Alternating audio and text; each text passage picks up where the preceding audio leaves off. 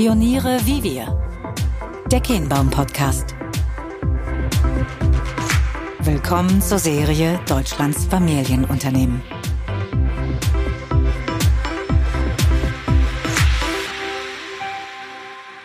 Sie sind unser Mittelstand. Erfahre, was die neue Generation an der Spitze von Familienunternehmen antreibt. Ist ihr Erbe mehr Last oder eher Chance? Wie erleben Sie Disruption und Wandel? Was ist Ihr Verständnis von Führung und Ihre Vorstellung von gesellschaftlicher Verantwortung? In diesem Podcast entdeckst und erlebst du gemeinsam mit Fabian Kienbaum Deutschlands Familienunternehmen. Hallo, äh, mein Name ist Fabian Kienbaum und ich begrüße euch herzlich heute aus Pullach. Ähm, wir sind nicht beim BMD, sondern bei Alexander Six. Alexander, diejenigen, die dich nicht kennen, vielleicht kannst du in zwei, drei Worten einmal sagen, wer du bist und was du machst. Hi, ich bin der Alex Sixt. Ähm, ich bin äh, zuständig bei uns für den Six Tech Bereich, wo wir unsere Produkte äh, konzipieren und bauen, mit knapp 600 Mitarbeitern, für den Personalbereich, für alle Finanzthemen und für die Konzernstrategie. Und natürlich für die Kommunikation. Prima. Ähm, wir haben eine Gemeinsamkeit, da müssen wir natürlich später nochmal darauf zu sprechen kommen. Äh, wir haben an der gleichen Universität studiert, das verbindet uns, ist quasi auch ein Alumni-Podcast der ESCP. Ähm, was wir heute, darüber wollen wir heute aber nicht zu viel Zeit verlieren, sondern wir wollen über drei Bereiche sprechen. Ähm, Zeitpunkt der Aufnahme sind wir, sagen wir mal, in einer wieder Ramp-up-Phase nach, inmitten Coronas. Ähm, ist natürlich extrem spannend zu verstehen, was das für euch bedeutete, wie ihr damit umgegangen seid. Das schließt sich sicherlich auch die Frage an, wie sieht Mobilität der Zukunft aus? Ähm, Thema, mit dem ihr euch ja sehr, sehr intensiv auseinandersetzt. Und last but not least geht es natürlich auch vor allen Dingen darum, wie ihr euch als Unternehmen, als Familienunternehmen, aber auch als, als börsennotiertes Unternehmen bewegt, verhaltet. Und wir sind sehr, sehr spannend von dir zu hören, was deine Lieblingswerbung in den letzten Jahren war, die ihr hier geschaltet habt. Aber lass uns mal einsteigen. Ähm, wie ist die Gefühlslage? Du hast vor einem guten Monat ein Zitat von Alten Senna geteilt. Da ging es um die Frage, ähm, Alten Senna für all diejenigen, die ihn nicht kennen, das war, das kannst du vielleicht nochmal besser beschreiben, aber in meinen Anfangsjahren, als ich Formel 1 verfolgt habe, war ein begnadeter Rennfahrer, der insbesondere gepunktet hat, wenn es regnete. Darauf hast du referenziert. Ähm, gibt es ganz gut wieder, wie die Lage war oder ist. Ja, ich fand dieses Zitat so schön, weil ähm, also speziell, ich glaube, wir waren also die aller, aller, aller, allerersten, äh, unser gesamter Sektor, wenn man so möchte, die Reisebranche, die Mobilitätsbranche, die diese Krise äh, schon sehr, sehr frühzeitig erlebt hat. Ja. Ähm, der Carsten Spohr von der Lufthansa hat immer gesagt, die Airline-Industrie ist die erste Industrie, die in diese Krise reingeht und auch die letzte, die wieder rausgeht. Ähm, und als wir die Vorboten der Krise gespürt haben und wir hier faktisch in diesem Büro gelebt haben. Äh, 20 Stunden, sieben Tage die Woche. Wann ging das los für euch? Also die ganz, ganz ersten äh, Indikatoren und Zeichen waren schon eigentlich so, wir haben ja am, äh, äh in der dritten äh, Februarwoche unser Sixth Leasing Deal äh, gemacht, wo wir die Sixth Leasing an Hyundai und Santander verkauft haben, was eine sehr, sehr intensive Zeit war. Und dann hat mir äh, glücklicherweise diesen Deal über die Ecke gebracht. Das war am Freitag. Und am Montag äh, ging, äh, ging diese äh, Horrorzeit los. Ähm, äh, relativ zügig, ja. Und ähm, das Erste, was wir so gemacht haben, war, ähm, wir haben eine Taskforce gegründet. Wir wollten erstmal alles äh, tun dafür, dass das Unternehmen geschützt ist und dass äh, die Mitarbeiter geschützt sind. Ähm, weil keiner wusste ja, und das ist ja immer so in der Retrospektive bei so einer Krise mal ganz schwierig nachzuempfinden, ähm, äh, auf welcher Basis man Entscheidungen getroffen hat. Dann die Informationsbasis, auf der wir heute leben, wo wir natürlich viel, viel mehr von diesem ganzen äh, Virus wussten, äh, wissen, äh, war natürlich Ende Februar wusste kein Mensch, was da überhaupt auf uns zuläuft. Ja? Äh, und natürlich die Entscheidungsprämissen, äh, kann, meine Entscheidung kann man immer nur auf den Prämissen treffen, die man damals hatte. Ja? So. Ähm, das heißt, wir haben schon, ich glaube, 20. Februar ging die Taskforce los und äh, das allererste, was wir gemacht haben, wir haben allen Menschen, die in Italien und Österreich waren, äh, äh, komplett äh, die Rückkehr zum Arbeitsplatz gesagt, ihr dürft nicht mehr kommen. Äh, ähm, wir haben äh, Beschränkungen gemacht, was Hygienevorschriften hier. Wir waren damit die aller, aller, allerersten, die das gemacht haben. ähm, äh, eben weil der Schutz der Mitarbeiter und wir wollten halt auf gar keinen Fall haben, dass sich irgendein Kunde bei uns in irgendeiner Form infiziert, weil wir fahrlässig gehandelt haben. Ähm, das Zweite, was wir gemacht haben, wir haben halt unsere Infrastruktur geschützt. Also wir haben, betreiben drei Rechenzentren an verschiedenen Orten äh, der Welt und äh, wir haben da äh, sichergestellt, dass die eben noch redundanter, noch sicherer ausgelegt sind, dass dort eben äh, nichts passiert, dass unsere gesamte äh, Infrastruktur als solches steht, ähm, ähm, von den äh, Data Lines bis Systemen und so weiter, dass die voll redundant sind, dass die Mitarbeiter in Schichten arbeiten, also in flexiblen Teams. Die einen sind da von Montag bis Mittwoch, die anderen sind da von Mittwoch bis Sonntag. Das haben wir ganz, ganz, ganz, ganz am Anfang gemacht schon. Und ich finde, wenn man so mal das Retrograd betrachtet, dann muss man sagen, war das gar nicht so schlecht, weil wir haben insgesamt, bei Sixten insgesamt vier infizierte Corona-Fälle. Das ist irgendwie so 0,03 mhm. Prozent der gesamten Belegschaft. Und ich mhm. glaube, das ist schon eine gewisse Leistung des Teams, die da die ganze Zeit wirklich Tag und Nacht gearbeitet hat, weil man darf sich diese Zeit, es war mit so die prägendste Zeit, muss ich ehrlich sagen, die ich so als Unternehmer hatte, weil jede Stunde faktisch irgendwie eine neue Information kam, man musste auf diese neue Information irgendwie reagieren. Das war wie so eine riesige Bugwelle, die auf einen einstürmte. Äh, und man wusste gar nicht eigentlich, wo links und rechts ist. Dann kam natürlich äh, äh die wirtschaftliche Gegensteuern und die Maßnahmen, die wir da beschlossen haben. Und für uns war eben folgende Prioritätenrangfolge erstmal Taskforce, um das überhaupt zu organisieren alles. Dann die Sicherheit von den Mitarbeitern und unseren Kunden kam äh, an zweiter Stelle. Dann kam an dritter Stelle, ähm, äh, und das war, ähm, glaube ich, mit einer der entscheidendsten Kommunikation. Also wir haben, mhm. äh, wir mussten den Mitarbeitern und Mitarbeiterinnen äh, und unseren Kunden und Partnern klar machen, äh, ganz, ganz früh, und zwar gegen auch die Welle, was das ist, was uns zuläuft. Und nochmal, Ende Februar hat das noch die Großteil der Menschen überhaupt noch nicht als überhaupt eine wirtschaftliche Bedrohung gesehen, sondern das war mal dieses abstrakte Thema, was irgendwie in China war und was ein Potenzial hat, nach Deutschland zu kommen. Und äh, natürlich äh, hatte keiner, wirklich keiner, äh, die ähm, Auswirkungen auf das Geschäft momentan so breit schon vor der Brust und hat sich da auch nachvollziehen können. Das ist natürlich für die Mitarbeiter auch ganz schlecht, weil wir kamen wahnsinnig stark aus dem Stall schon im Januar, Februar. Also das ist wirklich Pech. 2020 ist wirklich super losgegangen, ja. Und Nachfrage hat uns überholt. Auf der Digitalisierungsseite hat alles super geklappt. Ich habe es ja, glaube ich, auf der Hinterland gesagt im Februar. Wir haben mhm. über 1,7, 1,8 Millionen Euro Umsatz am Tag mit der neuen App gemacht und so. Also es war alles eigentlich voll auf Wachstum. Und dann kommt, äh, und die, das ist ganz schwer kommunikativ rüberzubringen, ja, den Mitarbeitern. Ja. Äh, und das war eben der Fokus, dass wir sagen, pass auf, liebe Mitarbeiterinnen und Mitarbeiter, tut es wahnsinnig leid, das ist ein total exogener Umstand, der da stattfindet. Also es hat nichts mit uns zu tun, das hat nichts damit zu tun, weil wir irgendwie schlecht gearbeitet haben, das hat nichts damit zu tun, dass irgendwie konjunkturelle Krise ist, das hat nichts damit zu tun, dass unsere Branche schlecht ist, sondern das ist einfach höhere Gewalt. Das schönste Beispiel ist eine höhere Gewalt. Und man braucht ja den Buy-in der Mitarbeiter für die Maßnahmen, die dann gekommen sind, weil sonst geht das nicht. Äh, man muss ja den Sense of Urgency äh, äh, klar machen. Wie ist euch das gelungen? Wie, wie, wie habt ihr kommunikativ ich habe natürlich die diverseste WhatsApp-Gruppen gehabt. Ja, das heißt, äh, äh die Frau Hofstetter, glaube ich, äh, Sie lachen, gell? Die, die sitzt auch mit hier am Tisch. Die Frau Hofstetter ist unsere äh, Pressesprecherin. die hat mit mir im Halbstundentakt neue Arbeitsaufträge und Statements bekommen. Und dann haben wir wirklich, glaube ich, jeden Tag Roundcalls gehabt, jeden Tag Status-E-Mails. Alle drei Tage an die Gesamtbelegschaft raus. Also wir haben wirklich in unfassbar kurzen Intervallen kommuniziert. Sag mal eben, es geht um 7.000, 8.000 Leute insgesamt? Insgesamt 10.000 Mitarbeiter. 10, okay. Ja, 10.000 Mitarbeiter, also All-Hands-Meetings, All-Hands-Video-Calls, persönliche Schreiben von mir, handgeschriebene Schreiben von mir, E-Mails von mir. Wir haben Kommunikationsfeuerwerke betrieben, ja. Äh, weil wir eben den Leuten klar machen mussten, jetzt es tut uns furchtbar, wir können nichts dafür, wir müssen schauen, dass wir dieses Unternehmen retten können.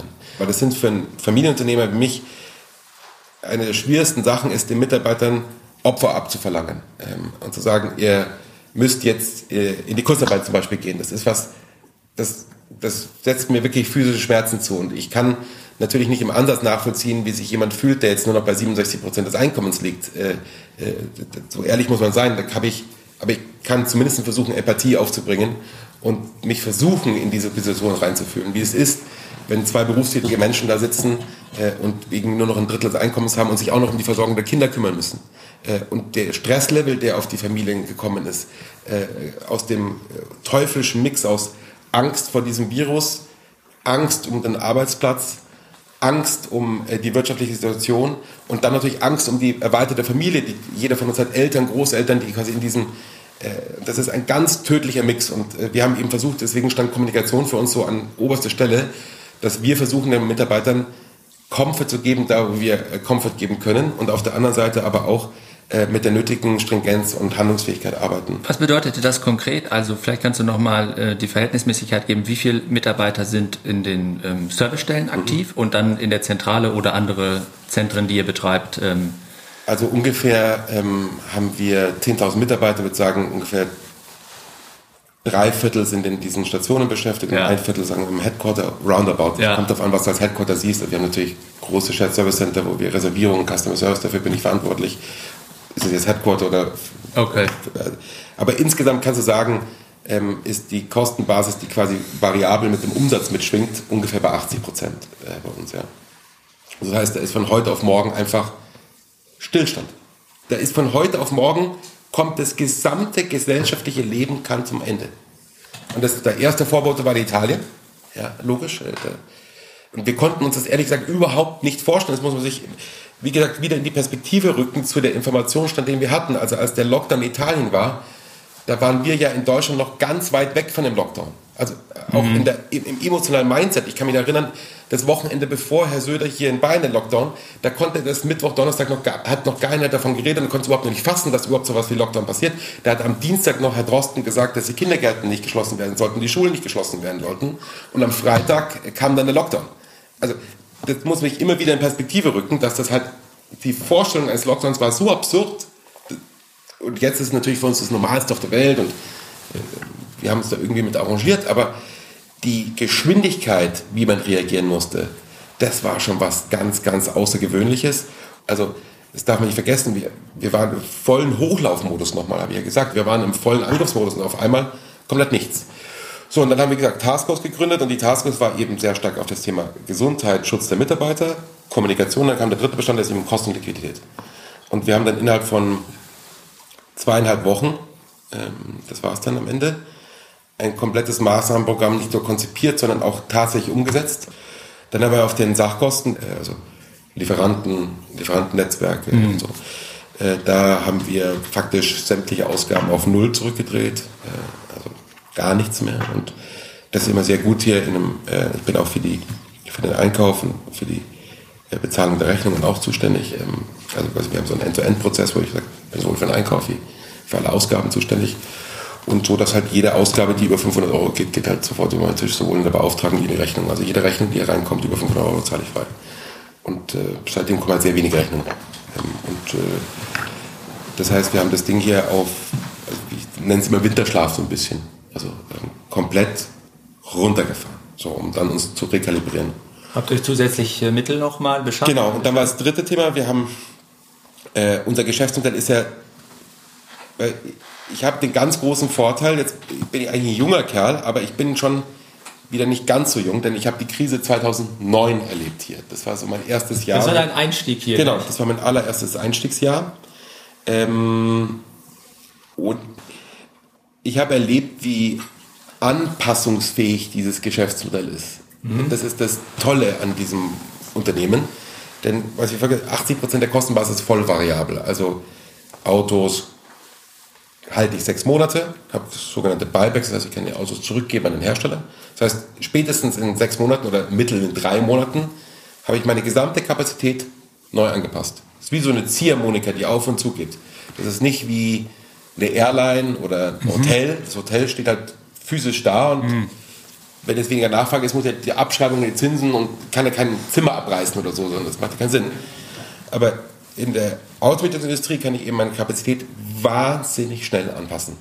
Ähm, mein Netzwerk anpassen, äh, ähm, meine, allgemein meine Dimensionierung wahnsinnig schnell anpassen. Und das, 2009 habe ich das eben sehr stark gesehen dass wir halt die ersten zwei Quartale negativ waren und dann schon im dritten Quartal wieder ein Break-Even und im vierten Quartal schon wieder Profit gezeigt haben, weil die Kostenbasis dramatisch runtergeht.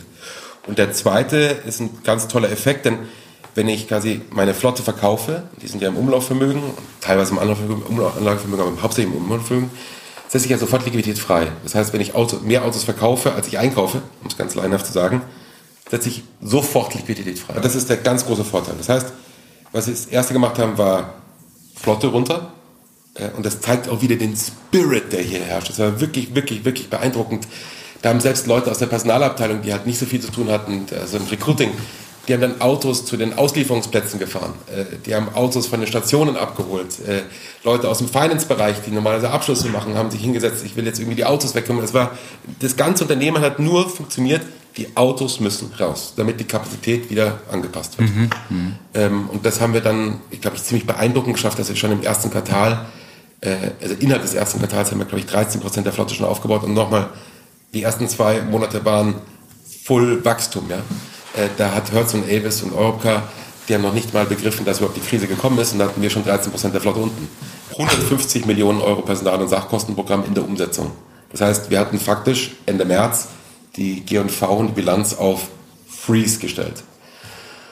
Wie ist jetzt deine Prognose? Ende Q2, Ausblick Q3, Q4. Gibt es schon wieder mehr Aktivität? Äh, bei Sixt oder allgemein? Bei Sixt.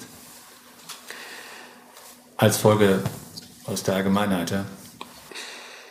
Unsere Prognose Anfang März haben wir auf der Basis ja gestellt, dass Q1 schlecht wird, Q2 richtig schlecht wird. Ähm, weil wir brauchen Zeit, bis die Effekte wirken. Wir haben noch zu viele Autos gehabt, vor allen Dingen im April, Mai. Ähm, das heißt, Q2 wird ein richtig, richtig schlechtes Quartal äh, für ganz, ganz, ganz, ganz, ganz viele Unternehmen da draußen. Ähm, äh, und wahrscheinlich sogar deutlich schlechter, wie der Markt ist momentan einschätzt. Nicht bei mir, meine ich jetzt, sondern äh, im Allgemeinen. Also wenn ich sehe, unser Segment nennt man Beach, also Booking, Entertainment, Airline, Cruise, Hotels, so Touristik im weiteren Sinne, die sind ungefähr bei 80 Prozent von Market Cap von dem, wo sie vor der Krise waren. Also Booking, ist keine Ahnung, irgendwie 1700 oder mhm, so, mhm. war vor der Krise bei 2100 und so. Ich finde es halt einfach noch sehr optimistisch, was da im Markt ist. Ja? Und ich glaube, wenn so die ersten Q2-Ergebnisse kommen, kommt schon wahrscheinlich so eine gewisse Ernüchterung äh, bei vielen. Ähm, und wir gehen, wie gesagt, das haben wir auch ganz offensiv angesprochen, von einem sehr, sehr schlechten zweiten Quartal aus. So, und dann ist halt die Gretchenfrage, was passiert. Äh, äh, also was passiert im Sommer für uns? Also das dritte Quartal ist für uns mal ganz, ganz wichtig. Das ist so unser äh, Tourismusquartal, also Juli, August. Mhm. Ganz, ganz wichtig für Frankreich so. Und da muss man sagen, sieht man jetzt so ganz spannende Sachen. Also zum Beispiel die seit zwei Tagen zum Beispiel. Jetzt sehen wir zum Beispiel die Reservierungen in Frankreich für äh, den Sommer liegen jetzt bei, ob sie dann kommen oder nicht, ist wieder eine ganz andere Frage. Das ist ja bei uns, wir haben ja nicht so eine Auftragspipeline, wo irgendwie jemand ein Flugzeug bestellt und das wird dann drei Jahre gebaut und ich weiß, dass ich auch das Geld kriege, sondern bei uns kann es einfach nicht kommen. So, das, das ist unser Geschäftsmodell. Das heißt, wir müssen ja jeden Tag, und das glaube ich prägt auch, wie wir denken, quasi Danke sagen, dass der Kunde jetzt doch den Weg zu uns gefunden hat. Der hat ja erstens mal eine Wahl zwischen vier weiteren Anbietern ja, und der entscheidet sich ja jedes Mal aufs Neue ganz bewusst dafür, uns sein Geschäft zu geben. Ja. Und das prägt uns auch sehr, dass eben das sehr vergänglich ist, äh, so Erfolg und warum wir das so tun, weil es halt sehr, eine sehr bewusste Entscheidung des Kunden immer ist. Das und ist ja so, wenn ich ein Auto bei euch anmiete, mhm. dann zahle ich einen, äh, einen, einen höheren Preis im Vergleich zu, als wenn ich es direkt bezahlte. Wenn ich da nicht komme, dann ist das Geld bei euch. Mhm. Gibt es da Mechanismen, über die ihr nachdenkt, in der jetzigen Phase zu sagen, wenn du jetzt mietest und du kommst nicht, zahlst du wenigstens ein bisschen oder bleibt ihr dabei, wie ihr es vorher gehandhabt habt? Also wir haben äh, äh sogenannte, wir nennen das Pay Arrival, also quasi du zahlst, wenn du kommst, ähm, haben wir deutlich hochgefahren, dass es noch attraktiver wird und wollen dem Kunden die volle Flexibilität geben. Okay. Ähm, ähm, weil wir eben sehr vom Kunden her kommen. Also wir wollen es eben, wie glaube ich, sehr stark, und das hast du das alten Sender Quote gesagt, find, der hat irgendwie, das fand ich so, ich fand, war irgendwie mein Kindheitsidol, der Typ, also von ganzen Art und wie so ein Ritter fand ich den als Kind irgendwie, also jeder, der den vielleicht erlebt hat, also war so ganz anders äh, äh, wie die anderen Rennfahrer. Und der hat eben gesagt, wenn, schau ja, ist halt nicht leicht, jemanden zu überholen, wenn's, wenn die Sonne draußen scheint, aber wenn es regnet, ist halt ziemlich leicht, 15 Autos zu überholen. Ja. Und ich glaube, das ist so für mich der allergrößte Ansporn. Vielleicht darf ich da noch mal einen ganz kurzen Schwenk machen. Ich glaube, das zur Kommunikation und wie haben wir mit dieser Krise umgegangen. Also, was ich immer so schlimm finde und natürlich vollkommen verständlich, weil das natürlich für ganz viele Leute unfassbare, dramatische Ausmaße hat. Aber wir haben relativ schnell versucht, in der Kommunikation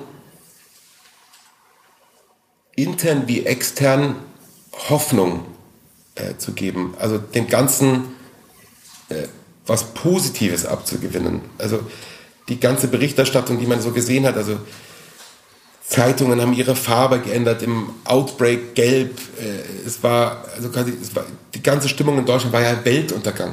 Es war ja einfach, äh, das Ende naht und wir verfielen alle in so eine totale Lethargie und Depression und so. Es ist halt so, wie es ist.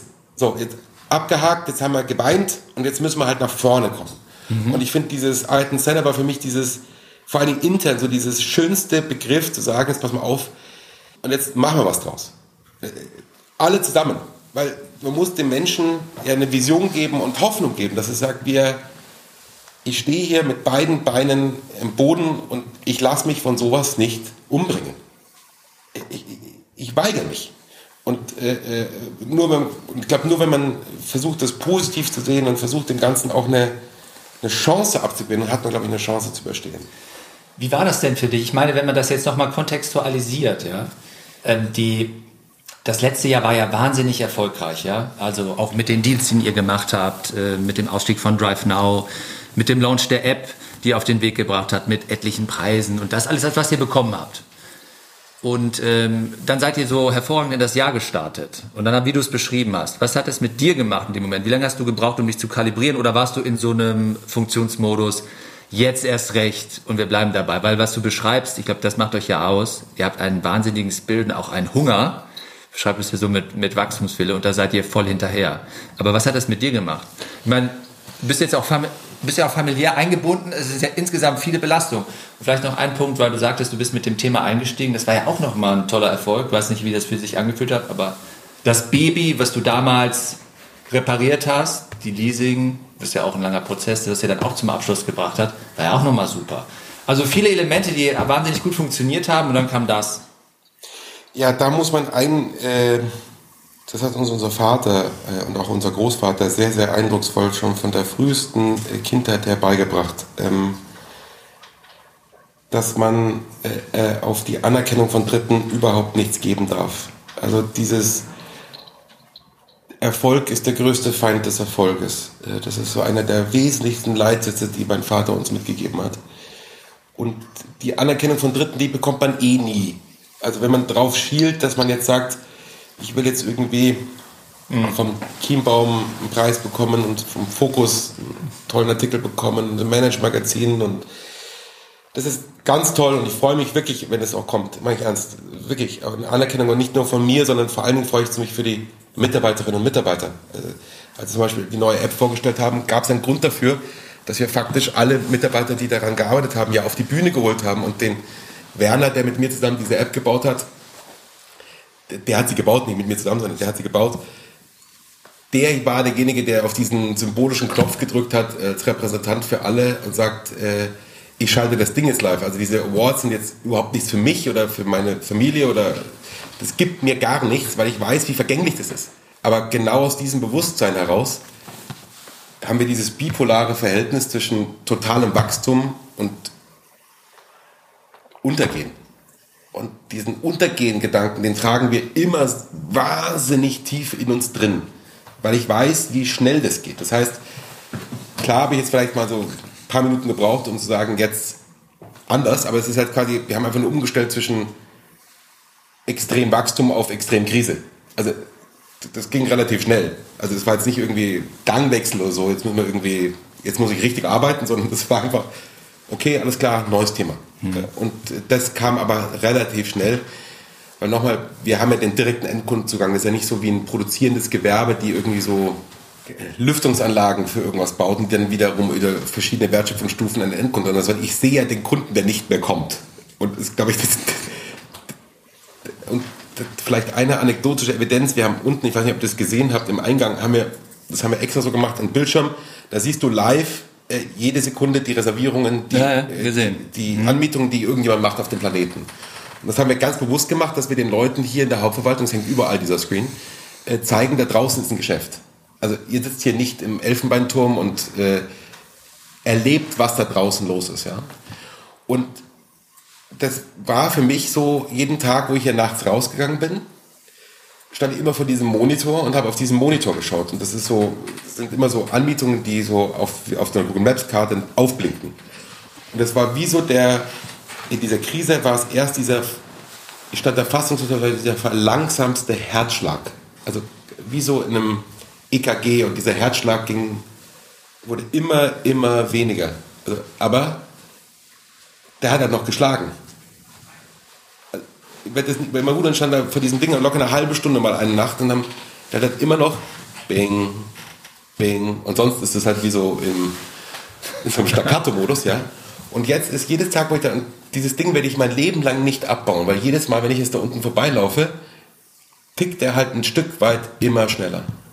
Und das finde ich so ein schönes Bild über das, wie wir uns fühlen und wie wir uns denken, sondern wir sind halt noch am Leben. Und wir sind halt ein wahnsinnig, wir sind ein kleines Unternehmen in einem riesigen Spielfeld unterwegs sind. Also wo alle gegen uns irgendwas machen wollen. Also die, teilweise die OEMs, teilweise die anderen Automieter, die viel, viel größer sind wie wir. Äh, dann natürlich die ganzen Startups. Also wir sind ja so wie so ein kleines gallisches Dorf. Und so fühlen wir uns auch. Ja? Und wir müssen halt alles geben und wirklich kämpfen dafür, damit wir hier überleben. Und diese App, die ihr auf den Weg gebracht habt im letzten Jahr, das ist aber schon ein geniales Teil, oder? Wie würdest du das, das beurteilen? Das müssen andere beurteilen. Ja, aber so von der Anmutung, ich glaube, die Gedanken, die ihr da reinfließen lassen habt und auch die Art und Weise, wie ihr Mobilität versteht, mit dem eigenen Themen, Lösungen, die ihr anbieten könnt, aber die Anbindung darüber, also diesen Weg bewusst zu gehen, war das etwas, was ganz natürlich kam oder hat euch das, äh, weil du hast ja auch so beschrieben, als ihr mit Drive Now angefangen habt, damals haben alle gesagt, ihr seid verrückt, was macht ihr da? Niemand will sich irgendwie ein Auto teilen und so und äh, gleichzeitig habt ihr natürlich auch auf eine gewisse Art und Weise angefangen, euer Geschäft zu kannibalisieren. Das sind jetzt gute zehn Jahre, die ins Land gestrichen sind. Ist das dann kulminiert in dem Gedanken zu sagen, jetzt nehmen wir diese App, ähm, die äh, ja wahnsinnig benutzerfreundlich ist, ja? Wenn ich das so sagen darf. Also und da steckt dahinter, aber es ist ja ein, ein Mammutprogramm und auch ein Weg, den ihr gegangen seid. Also als es absehbar war, dass das mit Drive Now ähm, nicht mehr vorwärts geht ähm, und dass BMW da seinen eigenen Weg gehen möchte, mhm. ähm, müssen wir sich ja überlegen, was macht man jetzt. Und äh, bei uns ist halt sehr stark das Thema Wachstum halt im Vordergrund. Das hast du richtig gesagt. Das ist halt nicht, weil wir jetzt irgendwie größenwahnsinnig werden und irgendwie die Weltherrschaft und so, das ist überhaupt nicht das Thema, sondern wir müssen halt, die Kosten steigen weiter. Das heißt, wir müssen halt mehr Umsatz machen. Das ist ziemlich simpel. Dann haben wir uns überlegt, was kann man machen. Und dann haben wir zwei im Prinzip ganz wesentliche Wachstumspfeiler eingeschlagen. Das eine ist halt die Internationalisierung, also ähm, weiter wachsen, wachsen in unseren Kernmärkten. Und als ich, als Konstantin ich da hier 2009 angefangen haben, haben wir halt ungefähr ähm, 20 Prozent des Umsatzes im Ausland gehabt. Jetzt sind wir ungefähr so bei 80 Prozent Auslandsumsatz. Äh, sehr stark getrieben natürlich die Expansion in den USA. Und der zweite Eckpfeiler ist Digitalisierung. Digitalisierung muss man vielleicht begreifen, so in zwei Dimensionen. Das eine ist intern ähm, quasi jeden Prozess, den wir irgendwie machen momentan, und das ist nicht nur, ob es ein Mensch macht oder kein Mensch macht, sondern auch ist es so eine klassische algorithmische Funktion, wo ich sage, es ist eine Wenn-Dann-Beziehung in eine wirklich absolut hardcore digitalisierte äh, äh, Variante geben. Ja? Äh, weil wir damit mehr Umsatz, weniger Kosten, besseren Preis, warum auch immer. Also überlegen, was alle Prozesse, die hier so sind, zu überlegen, auch wenn die jetzt quasi EDV-mäßig behandelt werden, ist es denn so State of the Art? Macht es denn irgendwie Sinn? Ganz grundsätzlich, also das, wie er nach außen funktioniert, das übertragt er auch auf innen. Beispielsweise, Total. keine Ahnung, HR-Prozesse, People Analytics oder sowas. Da Bestes Beispiel HR-Prozesse, wir hatten halt klassische, wir hatten so eine halb verschiedene Fragmente von HR-Software. Ich fand das alles schlimm. Ich fand auch das, was am Markt da war, äh, katastrophal. Und dann haben wir gesagt, okay, jetzt bauen wir unsere eigene HR-Software.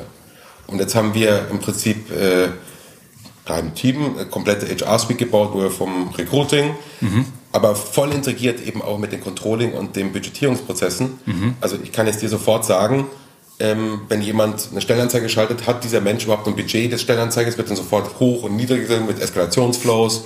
Äh, weil zum Beispiel Recruiting ist ja ziemlich simpel, finde ich eine der wahnsinnig spannendsten Aufgaben überhaupt. Aber man ist ja quasi so dem subjektiven Empfinden eines Recruiters ausgeliefert, ja, ohne überhaupt zu wissen, wer passt denn eigentlich? Und das ist ja eigentlich ein sehr analytisches Thema. Absolut, auch, äh, ja. Äh, wo man eigentlich wahrscheinlich sehr gut herleiten kann, welche Skill-Anforderungen braucht denn jemand, um erfolgreich zu sein. Ja?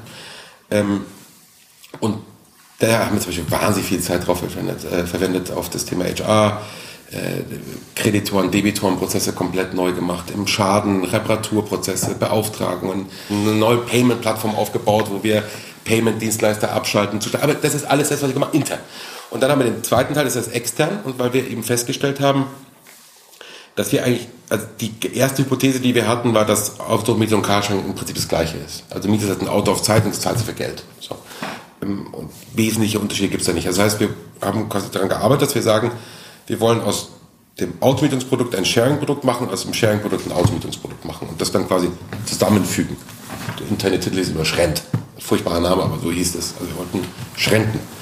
Und äh, das zweite Problem, was wir lösen wollten, ist halt, dass es, bin da einmal irgendwie in Berlin vom Potsdamer Platz da nach äh, äh, zum Brandenburger Tor gelaufen und habe da irgendwie mal gezählt, wie viele Mobilitätsanbieter das gab. Da irgendwie 15 Menschen, die mir irgendwas verkaufen wollten, irgendwie der Roller, der Tretroller, der andere mit dem Fahrrad, dann schon fünf Carsharing-Anbieter und ich muss da irgendwie überall anmelden, muss ja irgendwie einen Führerschein und dann hier Kreditkarte und sage, das ist alles Käse, das braucht kein Mensch. So.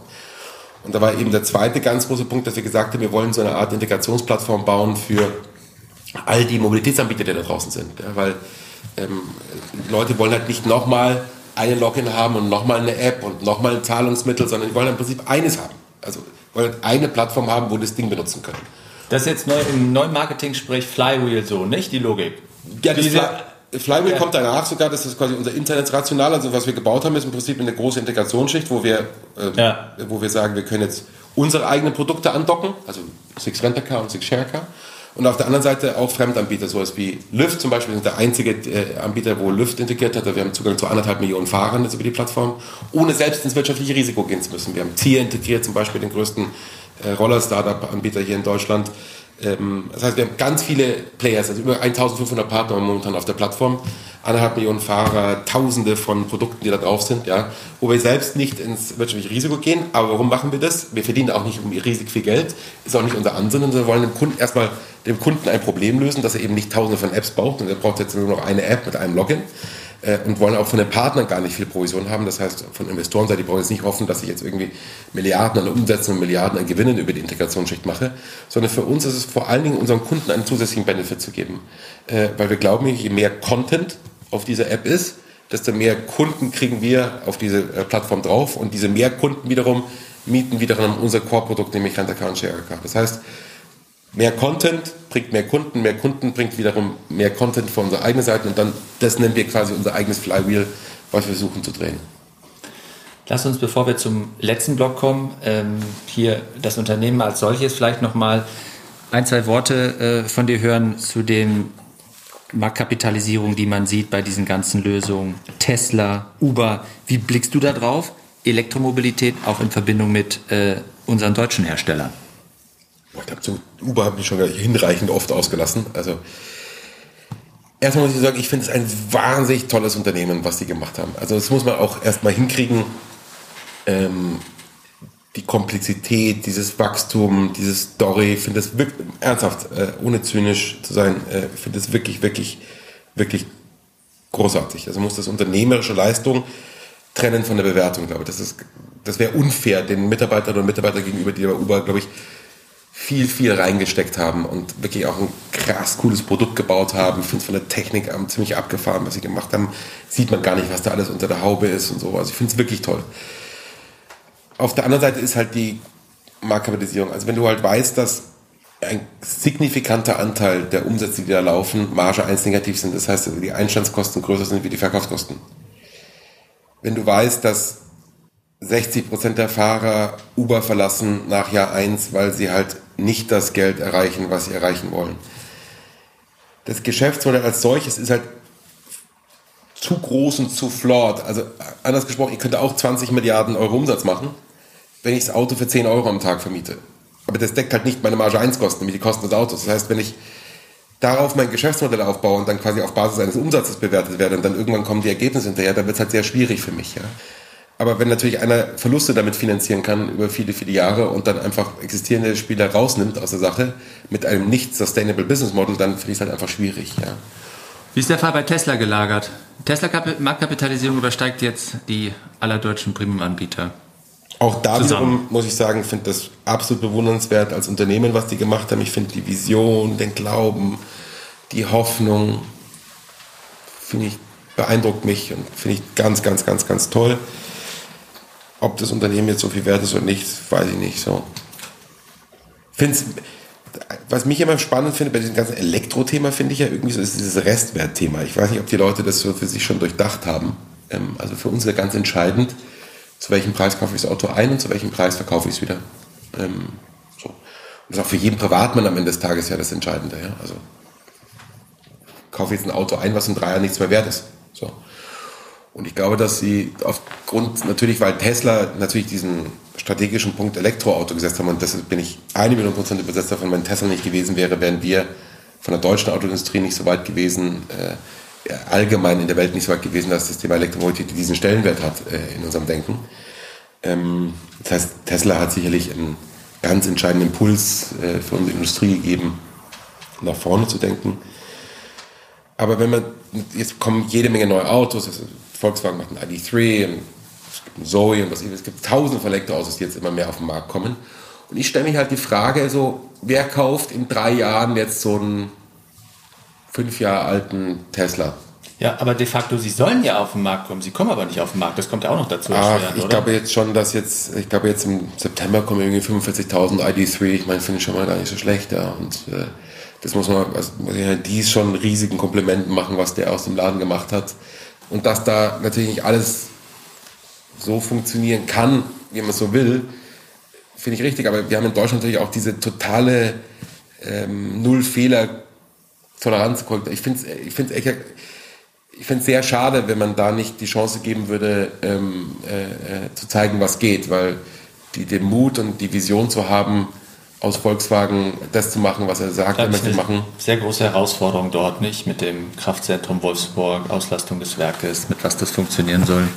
Aber wir drücken die Daumen. Also ich habe da immer vor der unternehmerischen Leistung und von den Bemühungen meinen aller, allerhöchsten Respekt. Für jeden, der das sich traut zu machen. Weil genau das ist ja auch hier, darf ich nicht vergessen, als wir im Februar letzten Jahres äh, äh, unsere App präsentiert hatten, ja, da hat auch jeder gesagt, ihr seid größenwahnsinnig, ihr seid äh, äh, Fantasten, ihr wolltet euch jetzt nicht mit Daimler, BMW und Uber anlegen, ihr kleines Unternehmen aus Pullach. Und die haben natürlich total recht. Natürlich ist das ein riesiges Unterfangen. Natürlich ist das ein substanzielles Ausmaß, was wir uns da zutrauen. Aber wenn wir uns nichts trauen und immer quasi sagen, wir schaffen es nicht und das, jeder, jeder einzelne Fehler wird sofort kritisiert und dann wird aus nichts draus. Also Unternehmertum besteht immer darin, dass man halt Risiko geht. Und äh, äh, wenn es sich in Summe auszahlt, finde ich, ist es auf jeden Fall das Risiko wert gewesen. Und deswegen finde ich das ein bisschen schade, was da gerade passiert. Dann lass uns zum Abschluss kommen. Ähm, ihr seid ein börsennotiertes Familienunternehmen und ihr agiert zu viert aktuell aus der Familie. Mhm. Wie funktioniert das? Super. Wie teilt ihr euch das auf? Ach, ähm, also erstmal glaube ich, ist es die tiefe Vertrauen und der totale Respekt. Und das muss man auch wieder dazu sagen, wir sind ja kein Familienunternehmen, wo wir jetzt irgendwie morgens am Kaffeetisch entscheiden, was wir jetzt da machen, sondern 10.000 Mitarbeiter, wir haben vier Vorstände, ich habe leider bei mir im Bereich äh, sechs Bereichsvorstände, die das Geschäft herausragend gut machen, zu denen ich ein unglaubliches Vertrauen habe. Also ich glaube, es wird immer so überstilisiert. Das ist nicht dieses patriarchalische, dynastische Thema, wo ich irgendwie da sitze und sage, das Unternehmen ist jetzt irgendwie von uns abhängig. Das ist es überhaupt nicht. Äh, aber ich glaube, so wesentliche Prinzipien ist halt ein sehr, sehr großer Respekt voneinander. Ähm, wir würden äh, nie, nie, nie äh, einen Streit austragen. Haben wir auch ehrlicherweise noch nie gehabt. Ähm, das gab es bis jetzt wirklich noch nicht. Ähm, ich glaube, großes Verständnis für die Freiheit des anderen ist, glaube ich, ganz wichtig. Also ich mische mich überhaupt nicht ein in den Themen, was mein Bruder macht, das muss er für sich entscheiden. genauso äh, mein Vater überlässt uns die Themen und so. Und ich glaube, so, dass dieses Bewusstsein, das Unternehmen halt immer an allererster Stelle steht, äh, vor dem eigenen Ego. Ich glaube, das ist das Aller, Allerwichtigste. Ähm, und äh, das, ich glaube, diese eigene Befindlichkeit zurückzudrehen, das ist alle, das ist das alle. Ich glaube, nur wenn man anfängt, sich selbst zu optimieren in so einem familiären Umfeld, also warum ich arbeite, Der Klassiker ist ja immer, du arbeitest viel mehr, warum kriegst du nicht mehr Geld? Du hast doch eigentlich hier den größten Input geliefert, du solltest doch der CEO sein, Leute so schwach sind. Das ist uns halt total egal. Also ich mache mir überhaupt nichts aus Titeln, ich mache mir überhaupt nichts aus Status, es ist mir vollkommen egal und wurscht. Und genauso ist mein Bruder wurscht. Äh, sondern ich habe ganz große Freude, und das klingt so pathetisch und kitschig, mir hat es am meisten Freude gemacht, dass ich dem Werner, der aus Passau kommt und bei mir eine Karriere zum Chefentwickler der App gemacht habe, dass ich dem Typen die Chance gegeben habe, auf einer Bühne vor 4000 Menschen zu stehen, ein Produkt live zu schalten, was dann ein Jahr später zwei Millionen Umsatz am Tag macht. Das macht mir Freude. Das ist das Einzige, warum ich hier reinkomme dieses Feuer, was wir jetzt spüren konnten, ja, als du eingestiegen bist, das war, du, du warst ja, warst ja auch in der Beratung aktiv und, und glaube ich auch mal bei der, bei der Deutschen Bank.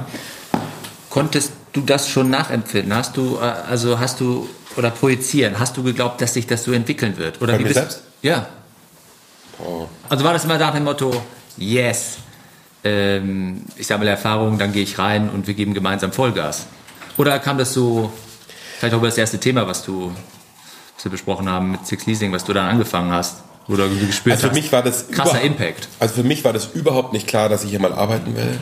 Also null. Ähm, mein Vater hat das auch überhaupt nicht eingefordert oder so. Ähm, meine Mutter fand das schon toll, so aus der Chronologie, so der, der Familie heraus, aber mein Vater überhaupt nicht. Also er hat gesagt, pass auf, ihr müsst halt, ähm, ich glaube, das Wichtigste, was wir halt beigebracht bekommen, ist eben die Freiheit und die Eigenverantwortung für sein Leben umzugehen. Ja. Ich habe neben meinem Bett so eine große Uhr stehen, das, das ist so die durchschnittliche Lebenserwartung, die ich habe, und da rennt halt die, jeden Tag steht die da und, ähm, und die zählt halt runter.